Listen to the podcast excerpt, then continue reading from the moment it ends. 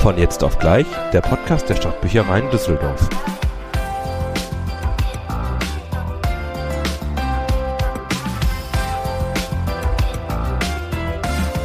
Herzlich willkommen, ihr habt wieder eingeschaltet zu eurem Lieblingspodcast von jetzt auf gleich. Mein Name ist immer noch Tom und ich freue mich, dass ihr eingeschaltet habt. Ich begrüße ganz herzlich die liebe Lena. Hallo Lena. Hallo Tom, hast du eigentlich einen Zweitnamen, jetzt wo du sagst, hier ist immer Nein, noch Tom? Nein, habe ich nicht. Na gut. Wir hatten nur Geld für drei Buchstaben. Aber immerhin. Immerhin, ja, immerhin hat es geklappt. Geht's dir denn gut, Lena? Ja, ich bin ein bisschen müde. Ich versuche gerade weniger Kaffee zu trinken. Ähm, aber ansonsten. Ist das so eine Fastensache? Nee, nee, einfach, weil ich abends Herzrasen bekommen habe. Okay. Ja, okay, du solltest natürlich jetzt nicht auch 99 Tassen äh, Kaffee trinken. Ich weiß nicht, kennst du die Serie Futurama? Ja, ja. Wo so eine Zeichentrickserie von Matt Groening, wo Fry, ähm, ich glaube, das Ziel hat, 100 Tassen Kaffee zu trinken. Und bei der 100. also der ist dann irgendwann völlig abgewrackt. Und bei der 100. Tasse ist er auf einmal wieder völlig frisch und ist so erhaben und kann sich dann einfach so blitzschnell bewegen und äh, kann dann irgendwie seine Freunde vor irgendwie einem Überfall retten und überall, weil er so schnell ist wie der Flash. Also ganz abstrus. Vielleicht solltest du das mal ausprobieren. Würde mich mal interessieren, was passiert bei 100 Tassen Kaffee. Was hätte in der, jetzt in den letzten Wochen gut sein können? Ich habe nämlich einen neuen Kaffee-Vollautomat und da muss ich natürlich echt einiges ausprobieren, welche Bohnen am besten. Also ist mein erster Vollautomat. Da muss man ja viel testen. Mein erster Kaffeevollautomat, also das hättet ihr jetzt sehen müssen. Wir unterhalten uns ja über ähm, weiterhin über Abstand, über äh, Teams und äh, sie hat so richtig bei mein erster Kaffeevollautomat ihre Finger ähm, so ineinander gesteckt und ihr Kinn abgelegt und dann so in den Himmel geguckt. ihr erster ja, Kaffeevollautomat. Es ist, es ist wirklich ein wahr gewordener Traum.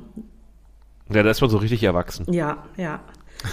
Ja. ja. Aber wie geht's ja, dir denn? Das ist dann so das ja, mir geht's ganz gut. Ich habe so ein bisschen mit meiner Allergie zu kämpfen. Ich hoffe, man hört es nicht. Äh, die, der, diese sommerliche Frühexplosion äh, da draußen hat natürlich einiges auch in der Natur angeregt. Unter anderem ist der Erdeflug, äh, Erleflug sehr, sehr stark. Und das hat das eigentlich verhindert, dass ich mal am Wochenende ein bisschen auf dem Balkon sitzen konnte, weil meine Augen zugeschwollen waren praktisch. Nase äh, lief nur und äh, mein Rachen hat gejuckt. Das war nicht sehr schön. Ich finde, Allergie ist ja so ein interessantes Thema, weil, also ich habe keine Allergien, zum Glück.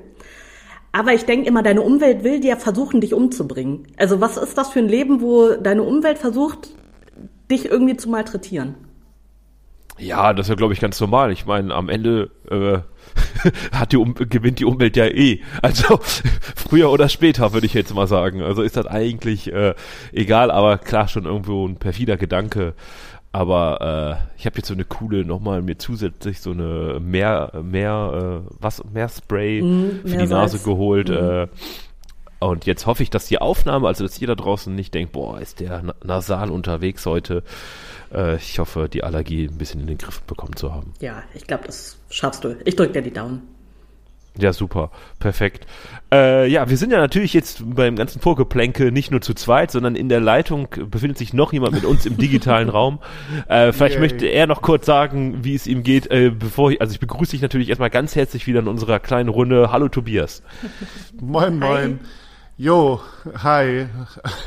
Also zu dem Kaffeethema kann ich auch noch Oha. was sagen, nämlich äh, nämlich, dass äh, man alternativ ja auch Tee trinken kann. Ich bin ja ein Tee-Junkie. Ich weiß nicht, ob ihr das wisst. Ich weiß gar nicht, als ich, ich glaube, als ich äh, meine Ausbildung in der Zentrale gemacht habe, habe ich noch gar keinen Tee getrunken. Also sprich, könnt ihr wahrscheinlich gar nicht wissen, aber äh, ich bin inzwischen ein Tee-Junkie geworden.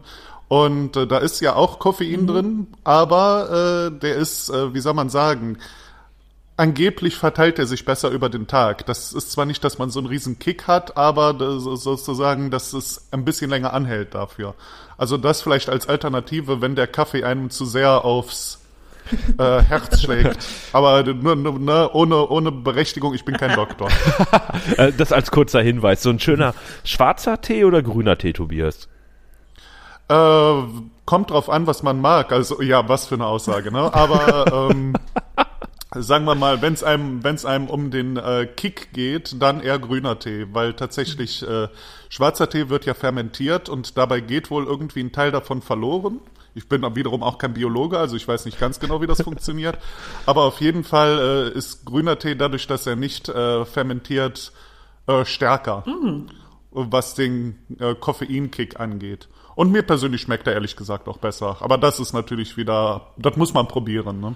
Ja, da schließt mich aber direkt an, denn ich habe nämlich auch, dafür wurde ich schon ausgelacht, weil ich in den letzten zwei Wochen mir hier auch grünen Tee mitgebracht habe und äh, weil ich auch sonst auch immer gerne Kaffee trinke. Und dann habe hm. ich mir mal grünen Tee mitgebracht und dann wurde ich hier einfach ausgelacht, weil ich mir eine Tasse Tee gemacht habe. Also ich kann mit äh, ich Tee einfach nichts anfangen. Also ich trinke den, wenn, okay. also weil er mir schmeckt, zum Beispiel so Pfefferminztee oder so, da mag ich ganz gerne. Aber. Oh nee, da denke ich immer, ich wäre krank. Oder Kamillentee. Boah. Oh. Nee, schrecklich. Doch, doch. Nee, muss ich sagen, ist auch nicht so meins. Tee kommt von der Teepflanze, alles andere ist Hokuspokus. das könnte man auch gut auf so einer Teemesse oder irgendwie, Tee kommt von der Teepflanze, alles andere ist Hokuspokus. Tobias ja, ich weiß nicht, die meisten März Teehändler 21. verkaufen, die meisten Teehändler verkaufen ja auch den Hokuspokus, deswegen wollen die das ja gar nicht so sagen, aber ich, ich darf das, ich verkaufe den nicht. aber ist beim Grüntee nicht so, dass der eine bestimmte Gradzahl an äh, kochendem Wasser, also ich glaube nicht 100, sondern nur 7 97 Grad haben darf oder 93 und dass das so ein bisschen zickig ist, der Grüntee? Ja, es kommt äh, tatsächlich sehr schwer darauf an, was du von einem, für einen grünen Tee mhm. hast. Also das geht sozusagen von äh, 50 bis äh, 80 Grad ist da äh, mehr oder weniger alles drin. Es kommt drauf an, äh, was äh, für einen grünen Tee man trinkt. Was trinkst du denn für einen, Tom? Jetzt ich mal als Beispiel. So einen ganz, ganz schnöden Billo Beutel einfach von einer etwas handelsüblichen großen Firma, die man erwerben kann. Also ich glaube, ja. ich bin da eher Dann kannst so du einfach 80 Grad, dann kannst du einfach 80 Grad drüber schütten, dann ist es auch egal. Ja, also ich nehme da einfach kochendes Wasser. Also ich bin da eher so ein Teeleihe. ja, man sagt, man sagt sozusagen, je höher die Qualität, desto tiefer die Wassertemperatur. Hm. Das ist so über den Daumen gepeilt, kann man das sagen. Wobei das auch nicht für chinesische, meistens eher für japanische grüne Tee gilt, aber das ist jetzt schon wieder was, was äh, bisschen tief in die Materie geht, würde ich sagen. Ich hatte jetzt eher gedacht, du, du trinkst eher nur den Tee nach den Aussagen, ich bin kein Doktor und kein Biologe, kommt da erstmal das geballte Fachwissen über grüner Tee. Faszinierend. Ja, das hat ja auch mit Geschmack zu tun. Also von daher, man muss ja auch gucken, was am besten schmeckt, nicht nur was am gesündesten ist. Vielleicht sollten ja, das, wir überlegen, ob wir eine Teesparte hier einführen, irgendwie Tee des Monats oder so. Ja. ja. ich bin dabei, absolut.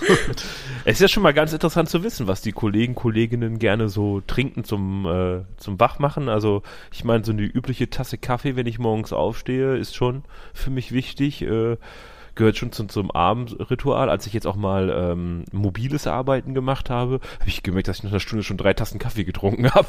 Das war einfach zu viel. Da musste ich aufhören. Da konnte ich den Stift nicht mehr richtig festhalten. Ach, ähm, hätte ich mich da nicht selber gebremst, wäre ich wahrscheinlich ganz nah an die 100 gekommen. Aber hier so arbeitstechnisch dann mal so in den Nachmittagsstunden eine Tasse Kaffee finde ich das schon ganz wichtig. Ja. Ja, das, da kann man nichts gegen sagen. Ja, da hat man doch schon mal einen wunderschönen Einstieg einfach mal, um so ein bisschen die Kaffee-Tee-Kultur ein bisschen näher kennenzulernen. Aber das ist ja eigentlich gar nicht unser Hauptthema heute gewesen, sondern du bist ja der Mann für die Empfehlungen. Jetzt hast du uns natürlich grünen Tee ans Herz gelegt, kannst natürlich nochmal, wenn du magst, nachher nochmal eine spezielle Empfehlung an, an einer Teesorte raushauen, aber du bist ja eigentlich für unsere Medien da. Ja, also wir haben auch spannende Bücher über grünen Tee in der Bücherei, aber äh, das ist jetzt eigentlich nicht, was ich mir vorgenommen hatte, aber kann man auch gerne mal im Katalog nachgucken. Wir haben spannende Teebücher. Äh, nee, was ich mir persönlich heute äh, in Anführungszeichen rausgesucht habe, ist äh, tatsächlich, ja, es geht wieder ein bisschen in die äh, fernöstliche Richtung, ähnlich äh, wie mit dem Tee. nämlich, äh, nämlich äh, habe ich mir mehr oder weniger ein, nicht ein spezielles Werk, sondern ein Gesamtwerk rausgesucht, und zwar das von einem äh, in Europa bekannten äh, japanischen Comic-Künstler, also einem sogenannten Mangaka, nämlich äh, Jiro Taniguchi. Äh, einfach mal, ich, ich äh, lasse jetzt einfach mal so ein paar Fakten auf euch los dazu, damit ihr so das so ein bisschen äh, einordnen könnt. Also Jiro Taniguchi ist tatsächlich, man sagt äh, allgemein, ob es jetzt hundertprozentig stimmt, ich weiß es nicht, aber man sagt, dass er in Europa tatsächlich bekannter ist als in Japan selber und dass, äh, äh, dass Taniguchi mehr oder weniger die das Tor zwischen der europäischen Manga-Welt und der äh, Quatsch, der europäischen Comic-Welt und der japanischen Manga-Welt sozusagen darstellt.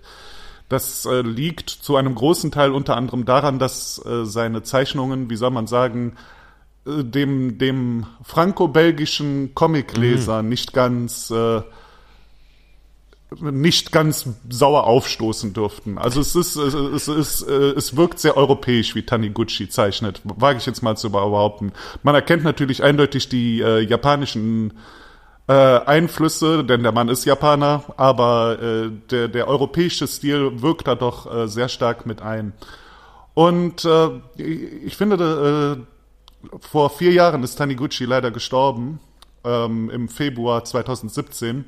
Und äh, da habe ich gedacht, äh, für die März-Ausgabe, da ich schon letzte, in der letzten Ausgabe nicht über ihn gesprochen habe, äh, wäre es vielleicht ganz nett, wenn ich in dieser Ausgabe über ihn sprechen würde. Ja, in Deutschland ist Taniguchi noch nicht so lange bekannt. Erst äh, seit den ähm, 2000ern, obwohl er schon äh, in Frankreich seit den 90ern mehr oder weniger bekannt ist. Aber da muss man auch einfach dazu sagen, Frankreich und Belgien sind ja die europäischen Comicländer äh, im Gegensatz zu Deutschland, wo der Comic ja bis heute ein gewisses Schattendasein fristet. Und äh, ja, in, in, in Frankreich und in Belgien hat man ihn sozusagen äh, für sich entdeckt. Einer seiner, einer seiner Comics, äh, Vertraute Fremde äh, zu Deutsch, ist in Belgien sogar verfilmt worden. Also es ist, äh, es ist äh, wirklich ein, ein Mangaka, der die Tore sozusagen zwischen den Kulturen bildet. Ja, und äh, die, die Werke, die er geschaffen hat, die sind äh, relativ äh, unterschiedlich. Gerade sein Frühwerk und sein Spätwerk sind, unterscheiden sich relativ stark, weil äh, in der Anfangszeit seiner Mangaka-Karriere äh, in den 70er und 80er Jahren hat er hauptsächlich als äh, Künstler gearbeitet ähm, und die, die äh, Zeichnungen zu den Stories von anderen äh, gestellt. Während je weiter man Richtung Ende der 80er, 90er Jahre geht, hat äh, Taniguchi immer mehr eigene Mangas äh, gezeichnet, die er auch selbst dann geschrieben hat. Und ähm, es entwickelt sich immer mehr in so eine, wie, der, der Manga-Fan Manga kennt vielleicht den Begriff Slice of Life äh, diejenigen, die es nicht kennen, Alltagsgeschichten. Äh, es entwickelt sich immer mehr in eine Alltagsgeschichtenrichtung, die äh, sozusagen die alltäglichen Probleme mehr aufnehmen oder ähm, zum Beispiel eines meiner persönlichen äh, Lieblingswerke von äh, Taniguchi handelt von äh, einer einem Sohn, der nach langer Zeit äh, zur Beerdigung seines Vaters zurückkehrt äh, in sein Heimatdorf und äh, er war mehr oder weniger, wie soll man sagen, er war nicht zerstritten mit seinem Vater, aber er hatte nicht viel Gutes über seinen Vater zu sagen. Und äh, während äh, sich dann die Leute auf der Beerdigung über den Vater unterhalten und so, wird ihm immer mehr und mehr klar, äh, was äh, sozusagen hinter dem Verhalten seines Vaters gesteckt hat, was er als Kind nicht begriffen hat und ihm immer noch nachträgt.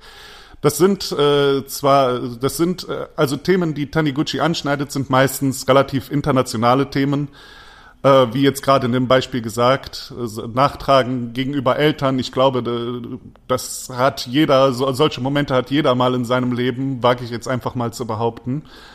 Ähm, was äh, interessant ist, nach, nichtsdestotrotz, ich sage, ich sage ja, er ist das Tor zwischen den Kulturen. Also zum Beispiel gerade das Werk, das ich eben erwähnt habe, jetzt fällt mir auf Anhieb der Name nicht ein. Mist. ähm, äh, ich ich, ich gucke gerade mal nach, während ich einfach weiterrede. Genau, also die, die Geschichten sind schon relativ japanisch, gerade auch zum Beispiel die, die ich erwähnt habe. Denn äh, so gewisse Aspekte äh, gerade so das Verhältnis äh, Eltern, Kinder ist ja äh, im japanischen Raum doch noch ein bisschen traditioneller, konfuzianistischer geprägt als hier in Deutschland zum Beispiel. Also man lernt äh, gewisse gewisse Aspekte der japanischen Kultur kennen. Gleichzeitig ist es einem aber auch nicht äh, so fern, dass man sagt, was um Himmels Willen äh, soll das denn jetzt alles bedeuten? Das ist kein, äh, Taniguchis Werke sind kein Werk mit sieben Siegeln, aber gleichzeitig äh, lassen sie einen gewissen Blick in die japanische Gesellschaft zu, den man sonst eventuell nicht hätte. Ja, äh, auf Deutsch komme, äh, wir haben einige von seinen Comics haben wir in der Bücherei. Äh, interessanterweise werden die auf Deutsch von zwei Verlagen rausgegeben, teilweise vom Carlsen Verlag und äh, teilweise vom Schreiber und Leser Verlag. Und ähm, was ich daran ganz witzig finde, ich habe mal die Gelegenheit gehabt, den, den Manga-Chefredakteur von Carlsen zu fragen, ob man sich denn da noch nie äh, in den Weg gekommen sei. Und äh, er hat behauptet, nein, angeblich nicht, weil Schreiber und Leser ja hauptsächlich die alten Werke rausbringt und Carlsen hauptsächlich die neueren Werke. Und äh, ob, ob man das glauben soll, man weiß es nicht. Ich, ich, ich habe so das Gefühl, äh, na, man will ja auch nicht so alles alle interner preisgeben, aber gut. Aber das nur so als kleiner kleiner Hinweis, das, das, das fand ich äh, ganz lustig. Äh, Titel, die ich empfehlen kann von Taniguchi, mein, äh, ist der eine, den ich gerade nicht rausfinden kann. äh, Vielleicht fällt er dir gleich noch ein. Können wir ja, noch wenn, er mir, wenn er mir noch einfällt. Das ist äh, einer meiner Lieblinge und ähm, ein, ein äh, zweiter Liebling, den ich persönlich habe, der jetzt gar nicht so in das passt, was ich beschrieben habe, den ich aber trotzdem sehr, sehr schön finde, ist äh, Skyhawk.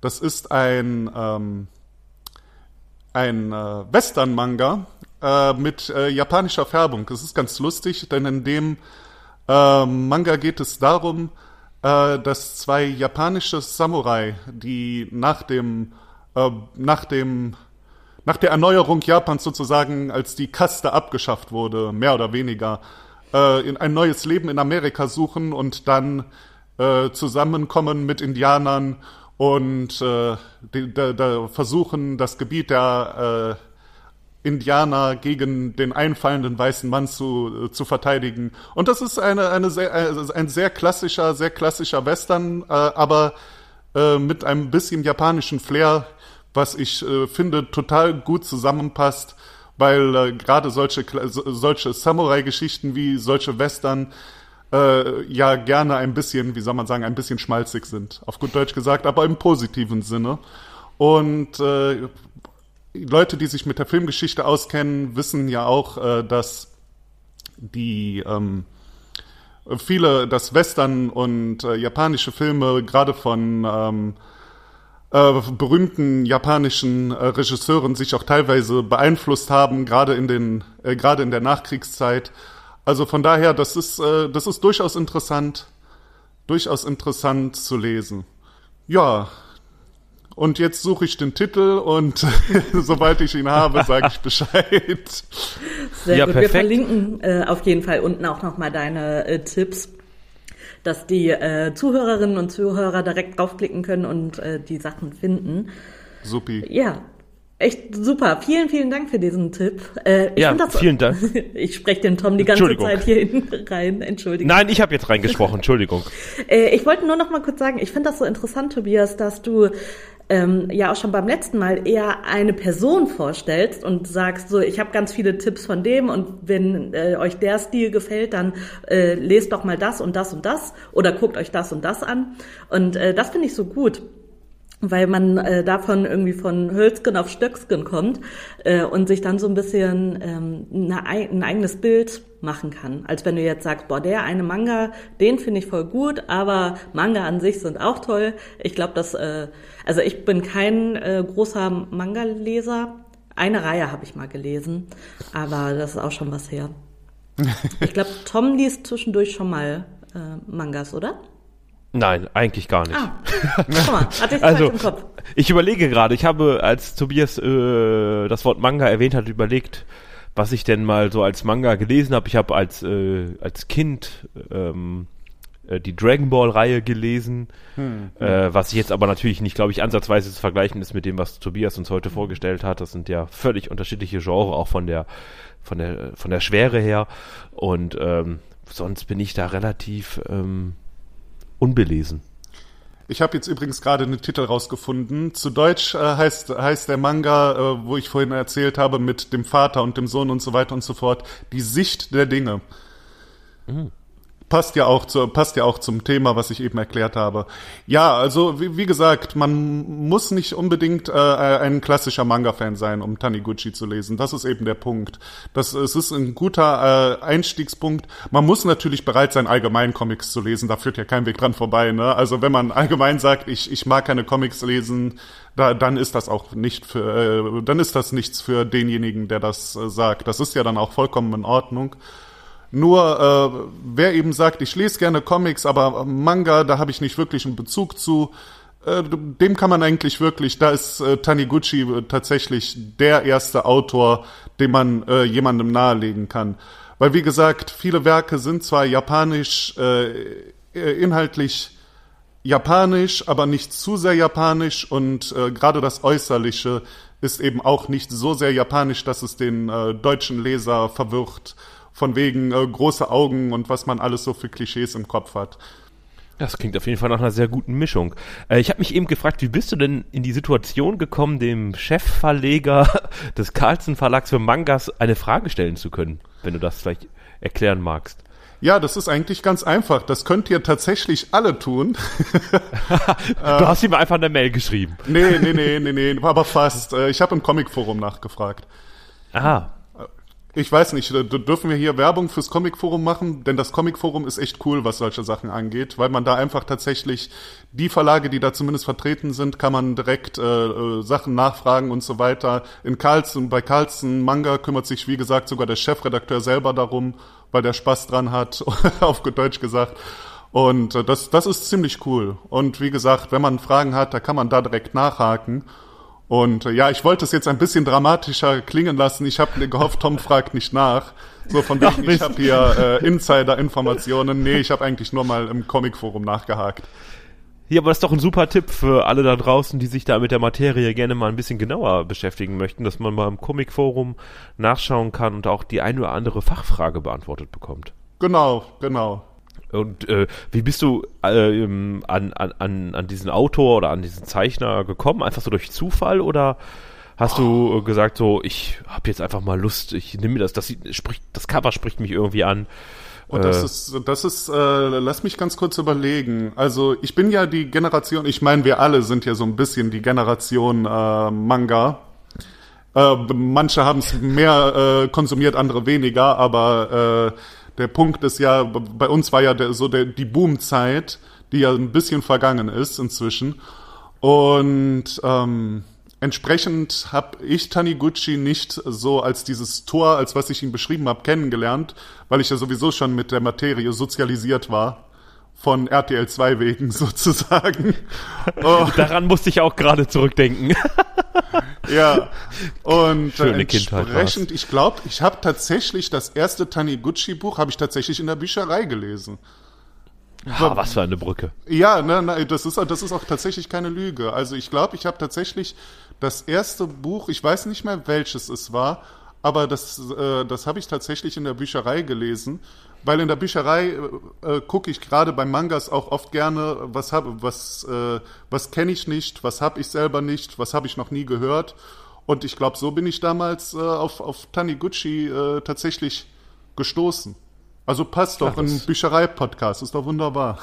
Ja, wo, ja, wie gesagt, ich bin begeistert. Diese Brücken, die wir hier schlagen, vom Gesprächspunkt zum Gesprächspunkt funktionieren. Angefangen mit dem grünen Tee, bis dann hin dein Manga und jetzt wieder äh, sind wir äh, in der Büchereinutzung. Was ja eigentlich auch, ich glaube, wenn ich Lena jetzt nicht völlig überfahre, vielleicht auch doch noch zum nächsten Themenpunkt ganz gut klappen würde. Und wenn Tobias einfach bei uns bleibt, denn Lena hatte einen Themenvorschlag für heute, der ja jetzt, wo wir schon wieder bei der aktiven Büchereinutzung sind, doch, glaube ich, ganz gut klappen würde. Oder Lena? Oder bin ich jetzt zu übergriffig? Nee, äh, du hast auch hier eine wunderbare Brücke geschlagen. Ich habe sie gesehen und ich musste sie bauen. Wunderbar. Ja, der äh, Tom, also wir äh, versuchen uns ja immer vorher ein bisschen abzusprechen, welche Themen wir ähm, euch hier präsentieren können und worüber wir auch gerne reden würden. Und gestern Abend lag ich im Bett und habe gedacht, User Experience, User Experience, da würde mit Herzrasen. Mit Herz. Das war nicht gestern Abend. Entschuldigung, ich musste, musste intervenieren. Vielleicht war ich auch nur so aufgeregt wegen diesem tollen Thema. Äh, ich kann ja mal kurz beschreiben, was User Experience überhaupt sind. Äh, das sind, ähm, übersetzt bedeutet das eigentlich Nutzererlebnis oder äh, Benutzungsvergnügen. Ähm, das heißt, dass wenn ihr äh, in die Bücherei kommt oder unsere äh, Homepage benutzt, unseren Online-Katalog benutzt, dass das einfach Spaß machen soll, ähm, bei uns zu sein und die Sachen zu nutzen. Ähm, ein guter Beispiel finde ich bei uns zum Beispiel Pepper. Pepper äh, steht ja bei uns relativ am Eingang, zentral, und dass, wenn man reinkommt, direkt Spaß hat in der Bücherei. Oh, da wird der Finger hochgehoben. ja, ich wollte nicht einfach wieder äh, ins Wort fallen, sondern vielleicht noch mal ganz kurz erklären, wer Pepper ist, falls die Zuhörer, Zuhörerinnen gar nicht wissen, äh, wer das ist, dass das kein Kollege aus Fleisch und Blut ist oder eine Kollegin, sondern äh, das ist unser äh, Roboter, der uns äh, in gewissen Situationen unterstützt und äh, vor der ersten Schließung, vor dem Lockdown, konnte man ihm fleißig Fragen stellen. Das nur noch mal so ganz kurz zur Erklärung. Er äh, hat vorgemacht oder konnte zeigen, wie man ausleiht anhand eines Bildschirms, konnte einem sagen, wo man die und die Sachgruppe findet. Das kann er immer noch, ist immer noch äh, aktiv, aber natürlich jetzt, wo wir gerade geschlossen haben, nicht so aktiv, wie wir das gerne hätten. Aber das nur ganz kurz so als kleiner Fingerzeig. Ich habe mich wie in der Schule gemeldet, Lena hat mich drangenommen und äh, ich übergebe dir wieder das Wort. Also das wäre sowieso dein Part gleich gewesen, äh, zu erklären, wie das funktioniert, wer äh, was Pepper ist oder wer Pepper ist. Ähm, und äh, den Ball hätte ich dir noch zugeworfen. ah, aber da habe ich ihn ja schon vorher ab. Aber ich bin zu zukunftsweisend. Äh, das ist auch nur ein Beispiel von ganz vielen Beispielen, äh, wo Büchereien generell versuchen, diese User Experience ähm, umzusetzen und eben Spaß da ähm, ja zu vermitteln, äh, wie das in der Bücherei ist. Und vor allem jetzt äh, im Hinblick auf das neue Gebäude, in das wir ähm, voraussichtlich diese, dieses Jahr ziehen werden. Das sieht sehr gut aus. Und ähm, genau, ich fand das ein ganz spannendes Thema. Tom ist auch äh, schon in verschiedenen Gruppen gewesen, um eben über User Experience äh, generell zu sprechen hier intern. Und ich habe mir gedacht, es wäre ja mal ganz gut, euch beide zu fragen, wie eure ersten Erfahrungen in der Bücherei waren. Das weiß ich nämlich nicht. Bei, äh, jetzt speziell ähm, auf die Stadtbüchereien hier bezogen oder generell äh, die Welt der Büchereien? Generell. Wann wart ihr das erste Mal in der Bücherei und woran, also was war euer schönstes oder auch schlimmstes Erlebnis in der Bücherei? Boah, Gute Frage. Äh, wer möchte denn anfangen? Tobias oder, äh, oder ich? Äh, ich kann gerne anfangen. Ja, komm, ich lasse, du bist unser Gast heute oder, äh, oder äh, erweitertes Mitglied jetzt hier gerade, da wir dich noch in diesen Punkt einfach mit reingesaugt haben, ja. darfst du auch gerne anfangen. Ja, ja, ich habe genug Geltungsbedürfnis, um da nichts gegen zu haben. äh, äh, also meine erste Büchereierfahrung, also da ich äh, schon immer als Kind mitgenommen wurde in die Bücherei, kann ich das gar nicht so genau sagen. Äh, also es war auf jeden Fall die Bücherei Neues, so viel kann ich sagen. Ähm, die Konkurrenz, nein. ja, wir sind nicht extra nach Düsseldorf gefahren, nee. Ähm, und Ein bisschen Einsatz, Tobias.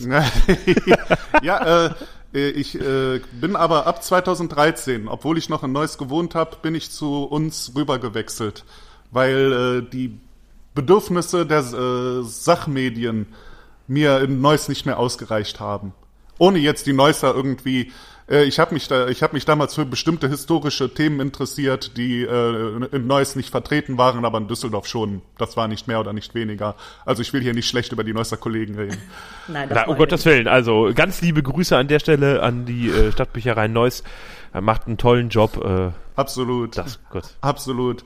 Ähm, ja, also von daher, ich äh, habe eigentlich sehr viele Kindheitserinnerungen, äh, gerade auch äh, was so, so Spielmöglichkeiten damals äh, in Neuss anging und sowas. Während meine Mutter so Bücher rausgesucht hat, die sie mir vorlesen kann, habe ich dann irgendwo in der Ecke so gespielt. Also da, daran erinnere ich mich tatsächlich. Ja, sehr schön. Ja, äh, dann würde ich jetzt einfach übernehmen. Ähm, ich muss bei mir ehrlich gesagt ein wenig zurückholen. Dafür muss ich einmal auch meine äh, Bibliothekssoftware gerade öffnen. Ich muss mich praktisch selber einmal suchen bei uns im System. Das um ist genau wie sich selber zu, zu googeln. Ja, so ähnlich ist es genau. Ähm, ich gucke gerade. Da kann ich nämlich erkennen, wann ich mich angemeldet habe. Und das war tatsächlich am, wo habe ich's? Am äh, 8.6.1998. Oha. Oh, da also, warst du ja noch ganz klein. Ja, da war ich noch ganz klein. Also ich bin jetzt schon praktisch Mitglied äh, seit äh, 23 Jahren. Wenn ich mich nicht verrechnet habe. Also, ist schon relativ lange. Das heißt, ich habe mit fünf mich angemeldet. Meinen Stadtbüchereien. Seitdem bin ich äh, Teil der Community. und seit 2011 kenne ich die andere Seite. Also, ja, meine ganze Geschichte fing, äh, fing in der Stadtbücherei Garat an. Dort bin ich auch so ähnlich wie Tobias mit meinen Eltern hingegangen und ähm, mhm. meine Mutter ist sogar noch weiter weg. Die ist, glaube ich, wenn ich mich nicht irre, 1974 auch schon äh, Mitglied geworden. Wow. Äh, zur Eröffnung. Irgendwann, irgendwann, irgendwas war da, hat sie erzählt. War das die Eröffnung der Stadtteilbücherei oder Umarbeitung, irgendwas? Ähm, da hat sie sich angemeldet und ist seitdem auch treue Leserin da. Also wir sind eine durch durch und durch eine Stadtbücherei Düsseldorf-Familie gewesen und dann habe ich mich irgendwann dazu entschlossen, dann auch äh, die Seiten zu wechseln. Vom Nutzer zum, ja, wie beschreibt man das? Zum, äh, einfach die andere Seite des Scanners. Das klingt wie die, die dunkle Seite. Die, die, dunkle Seite, genau. Ja, so habe ich mich dann halt äh, gewandelt und ähm, als schlechtes Ergebnis oder negatives Erlebnis habe ich gar nicht so gesehen, sondern eigentlich nur ein sehr, sehr verrücktes oder was, wo ich glaube ich gar nicht mehr sicher wäre, ob ich das heute nochmal tun würde. Ähm, als ich noch aktiver Nutzer war in der Stadtteilbücherei Garat, war der Aquazoo schon mal zu Gast. Ich weiß nicht, mhm. ob ich das vielleicht schon mal in irgendeiner der Folgen erwähnt habe. Und ähm, das ist immer eine richtig coole Sache, wenn der Aquazoo zu Gast ist. Also wenn wir irgendwann wieder in die Veranstaltungsoffensive gehen können und ihr seht oder liest irgendwo, dass der Aquazoo kommt, ähm, das ist eine Veranstaltung, die muss man mitgemacht haben. Denn zu meiner Zeit äh, hat der Aquazoo auch was mitgebracht, was zum ähm, Anpacken, zum Streicheln. Und das war in dem Fall waren das Vogelspinnen. Mhm. Und ähm, man hatte auch die Möglichkeit, sich mal eine sehr, sehr große Vogelspinne auf den Kopf setzen zu lassen. Das habe ich dann auch machen, äh, getan. Und die ist mir so richtig schön ins Gesicht äh, gekrabbelt und hat dann die Hälfte meines Gesichtes, beziehungsweise mein linkes Auge war es, glaube ich, komplett verdeckt. Ach, du also ist, für die einen oder anderen ist es vielleicht ein Albtraum, aber es war eine Erfahrung, die man mal gemacht haben muss, würde ich sagen, weil die sind extrem flauschig. Mhm. Also man stellt sich das vielleicht gar nicht immer so vor. Man sehen ja auch eher vom Weiten so ein bisschen borstig aus, wie ich finde, so, äh, aber äh, extrem flauschig und äh, ja, war eine Erfahrung, die ich gemacht habe. Deswegen ich würde sie nicht als negativ bewerten, sondern als kurios. das war auf jeden Fall eine Herausforderung. Ja, ich weiß auch nicht, das war auf einmal so ein Impuls, den ich hatte, wo ich irgendwie gedacht hatte, ja, wer weiß, ob du noch mal irgendwann in die Situation kommst, freiwillig ähm, dir eine Vogelspinne auf den Kopf sitzen zu lassen. Tja. Ja. Ich mag ja, ja, Vogelspinnen sehr, sehr gerne. Ich äh, bin so halb mit einer Vogelspinne aufgewachsen. Mein Onkel hatte eine, Benny hieß sie. Und äh, ja, die war richtig süß. Also die kam öfter mal raus und durfte mit uns spielen. Benny die Vogelspinne. Benny die Vogelspinne. Ja, was man alles so erleben kann in den Stadtbüchereien. Also ist ja jetzt, sagen wir mal, ein Zeitraum äh, bei mir von äh, 22 Jahren. Ja.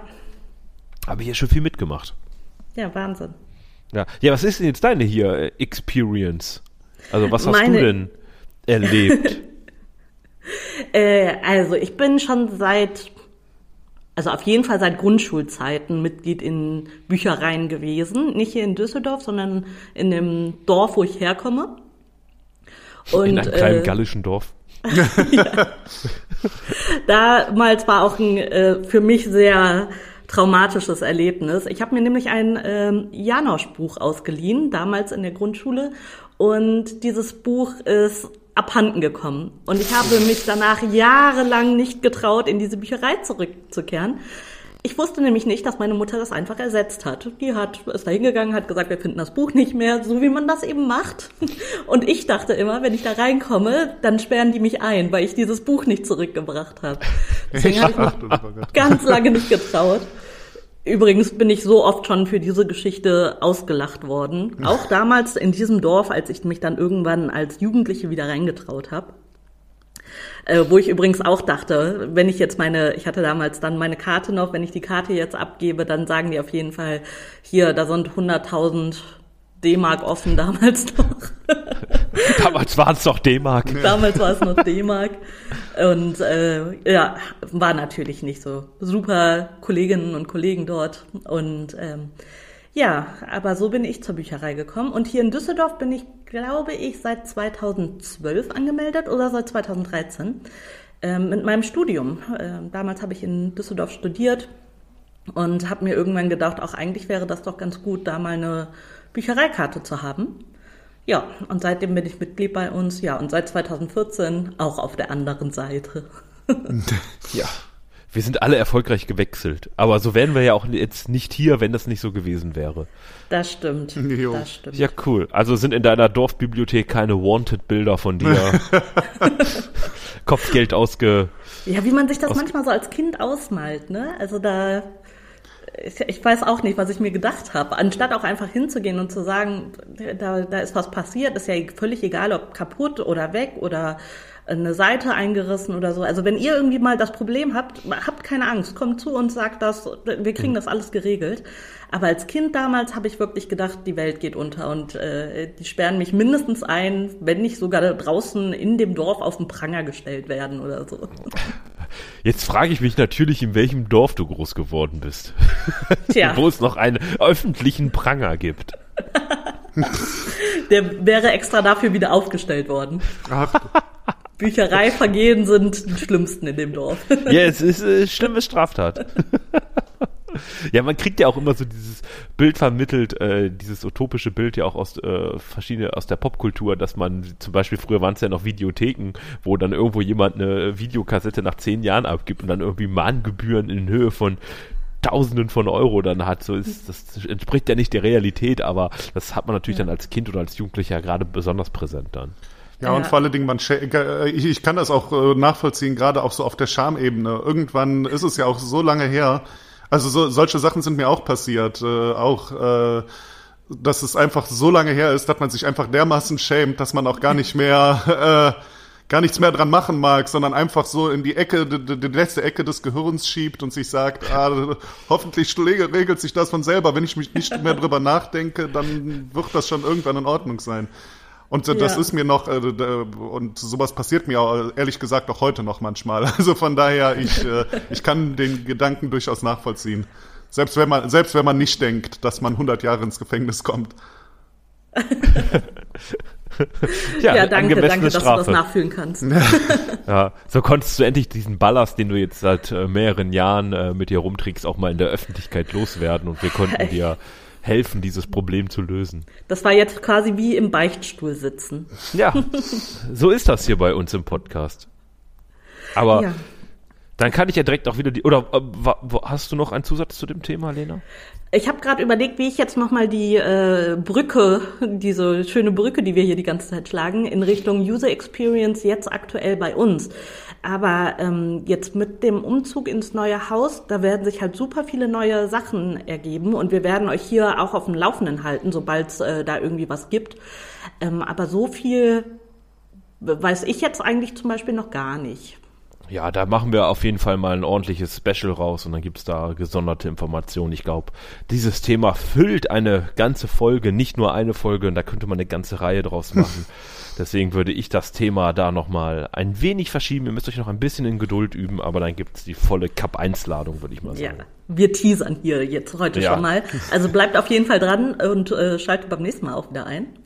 Aber der Podcast ist ja jetzt noch nicht vorbei. Der Tom hat Nein. sich nämlich auch noch was überlegt. Ja, zu deinem Thema Herzrasen, äh, nochmal, um darauf zurückzukommen. Da liegt man abends im Bett irgendwie, man hört sein Herz rasen, weil man, wie du, 100 Tassen Kaffee getrunken hat oder äh, die Erinnerung, die Tobias eben auch beschrieben hatte, man drängt es ins Gehirn bis ins, in die letzte Ecke und dann kommt es ja meistens wieder. Mist, ich habe das Buch damals in der Dorfbücherei nicht abgegeben und dieser Gedanke hält einen dann wach dann hat man doch bestimmt oder habt ihr vielleicht auch verschiedene Einschlafrituale beziehungsweise Medien, die man noch konsumiert vor dem Schlafengehen, um einfacher einzuschlafen.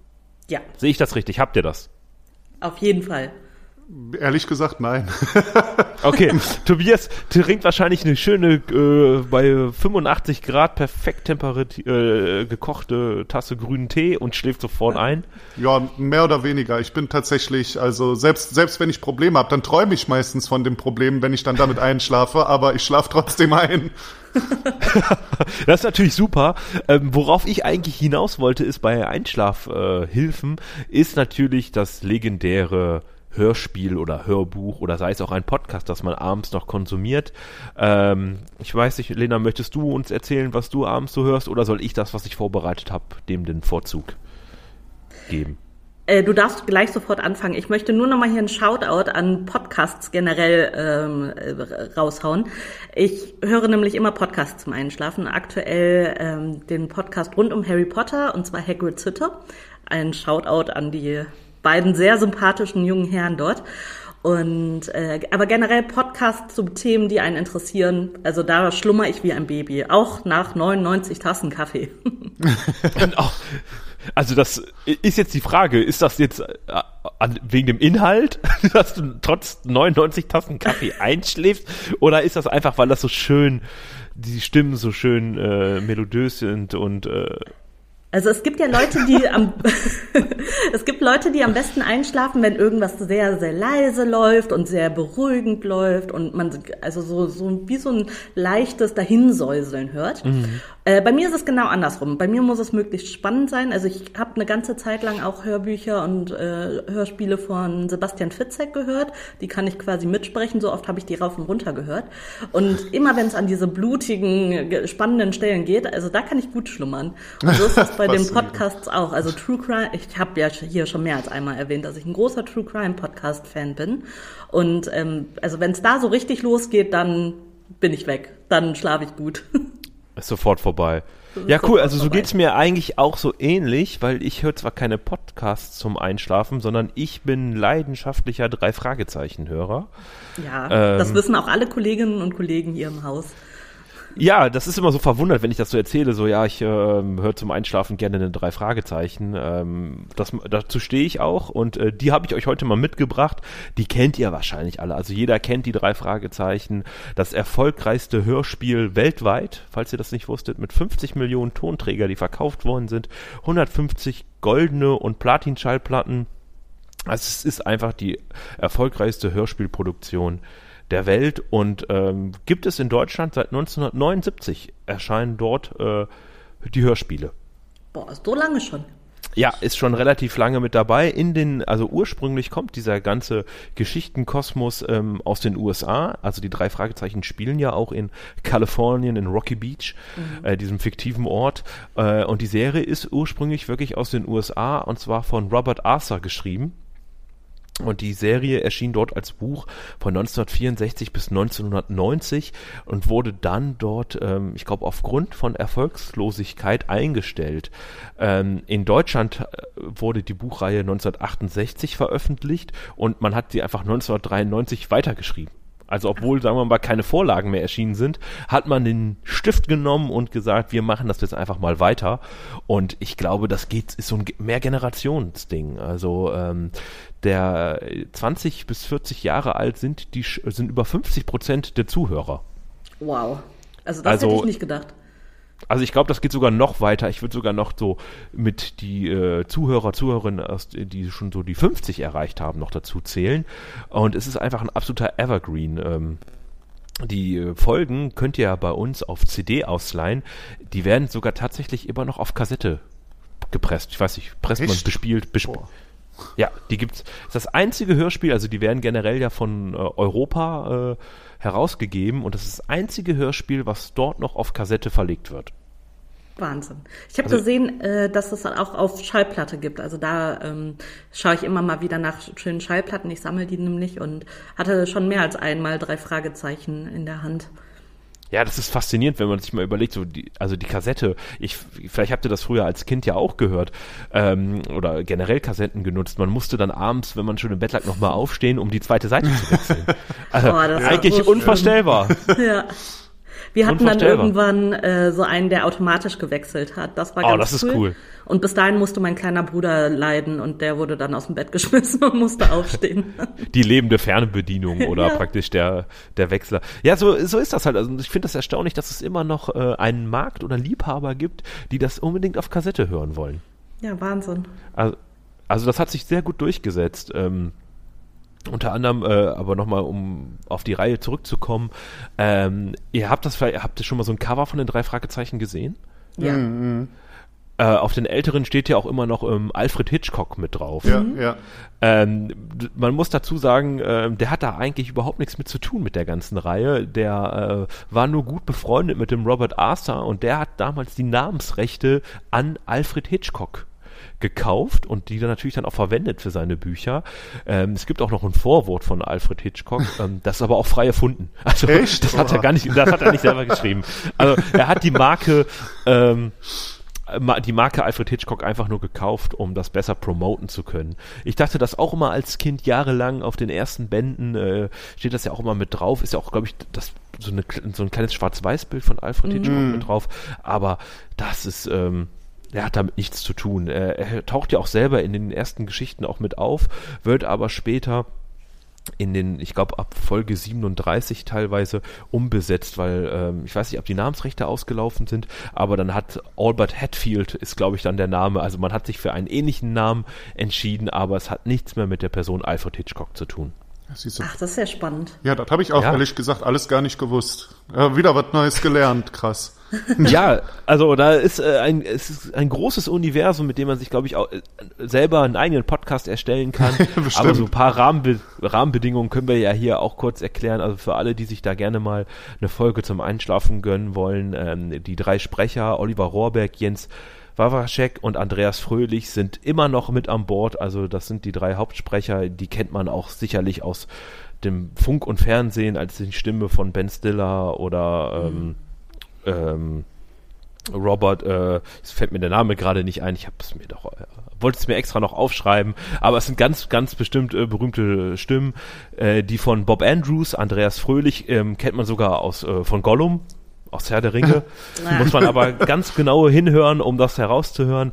Aber es sind halt alles äh, präsente ähm, Synchronsprecher und die machen das immer noch äh, zusammen. Wie gesagt, die drei Fragezeichen. Ich, ich äh, äh, ähm, für die Vollständigkeit halber erwähne ich einmal kurz die Namen Justus Jonas, Peter Shaw und Bob Andrews. Äh, werden auch ab und zu mal von prominenten Sprechern begleitet. Ähm, da unter anderem mal Dirk Bach, Fettes Brot, Oliver Kalkofe oder Bastian Pastewka waren auch schon Sprecher in einigen äh, Hörspielen. Ach krass. Ja, und wenn ihr mal so richtig, richtig was Spannendes hören wollt, dann äh, gibt's jetzt von mir auch nochmal einen ganz, ganz kurzen kleinen Tipp. Das ist die besondere Reihe Feuermond. Das ist die Folge 125, eine Art Jubiläumsfolge, denn ab der Folge 100 erscheint in 25er Schritten immer ein Dreiteiler. Und äh, Feuermond spielt, ja, ist künstlerisch angehaucht. Es geht um Gemälde.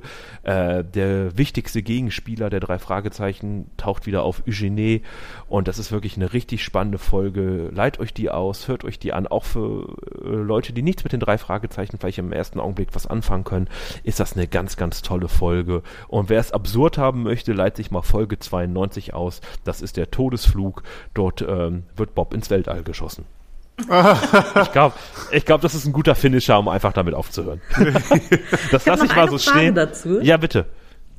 Kannst du, wenn ich dir jetzt sage Folge 35, kannst du mir den Titel nennen? Boah, davor hatte ich Angst gehabt, dass so eine Frage kommt. Also ich höre die drei Fragezeichen wirklich sehr, sehr intensiv.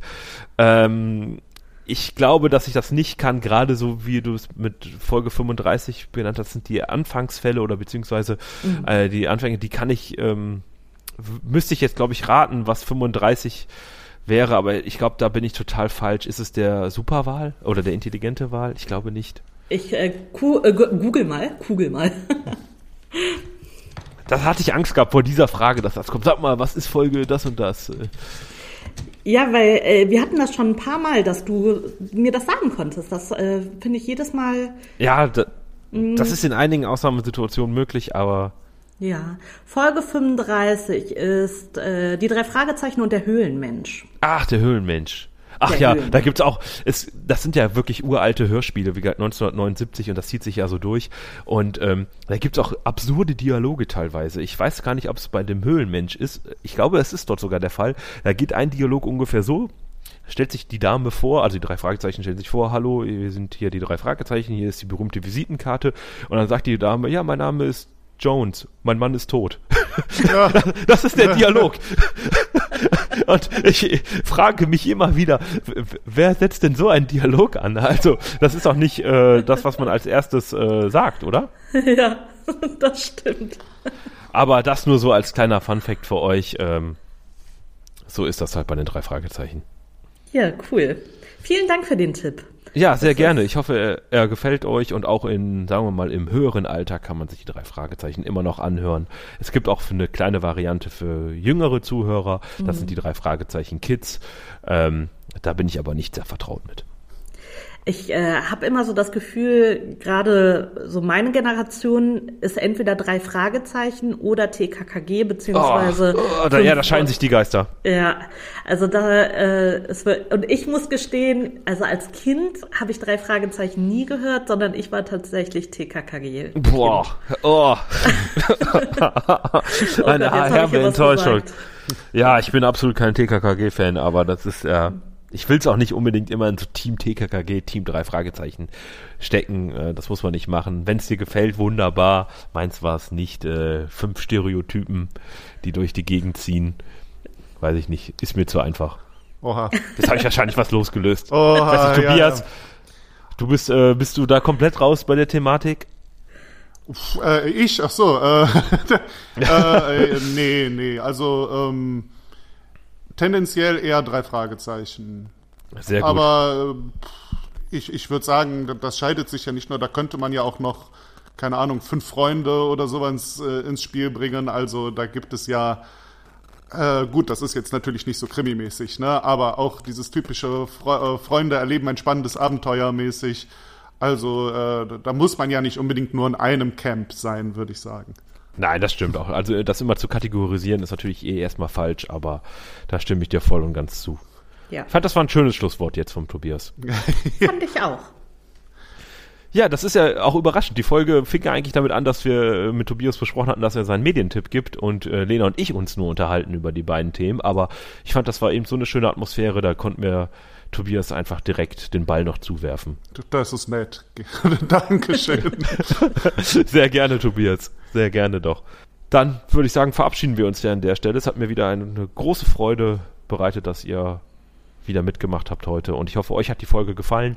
Wenn ihr Feedback für uns habt, immer gerne kommentiert unsere An äh, Veröffentlichungen unserer Folge gerne auf Instagram, Facebook, schreibt uns eine Mail von jetzt auf gleich at düsseldorf.de. Wir freuen uns immer über Feedback. Auf jeden Fall. Also ihr könnt uns auch dort erreichen. Ähm, ihr könnt auch mal sagen TKKG oder drei Fragezeichen. Also auch wenn man nicht in Kategorien denken soll. mich würde das interessieren. Oder fünf Freunde. Oder fünf Freunde. Die der Außenseiter-Tipp, fünf Freunde, der Außenseiter-Tipp. äh, genau. Und auch wenn ihr mal von eurem schönsten Erlebnis erzählen wollt in der Bücherei, immer her damit. Wir freuen uns sehr, sehr, sehr über solche Anekdoten. Und dann bleibt uns eigentlich nur noch zu sagen, vielen Dank, Tobias, dass du hier mitgemacht hast, dass jo, du uns ertragen hast. Nein, nein, ich danke euch. Hat wieder Spaß gemacht. Wunderbar. Danke, Tom, für das nette Gespräch mit dir. Sehr gerne. Und darf ich die letzten Worte sagen? Darfst du. Na dann wünsche ich euch erstmal noch einen schönen Tag und bleibt alphabetisch.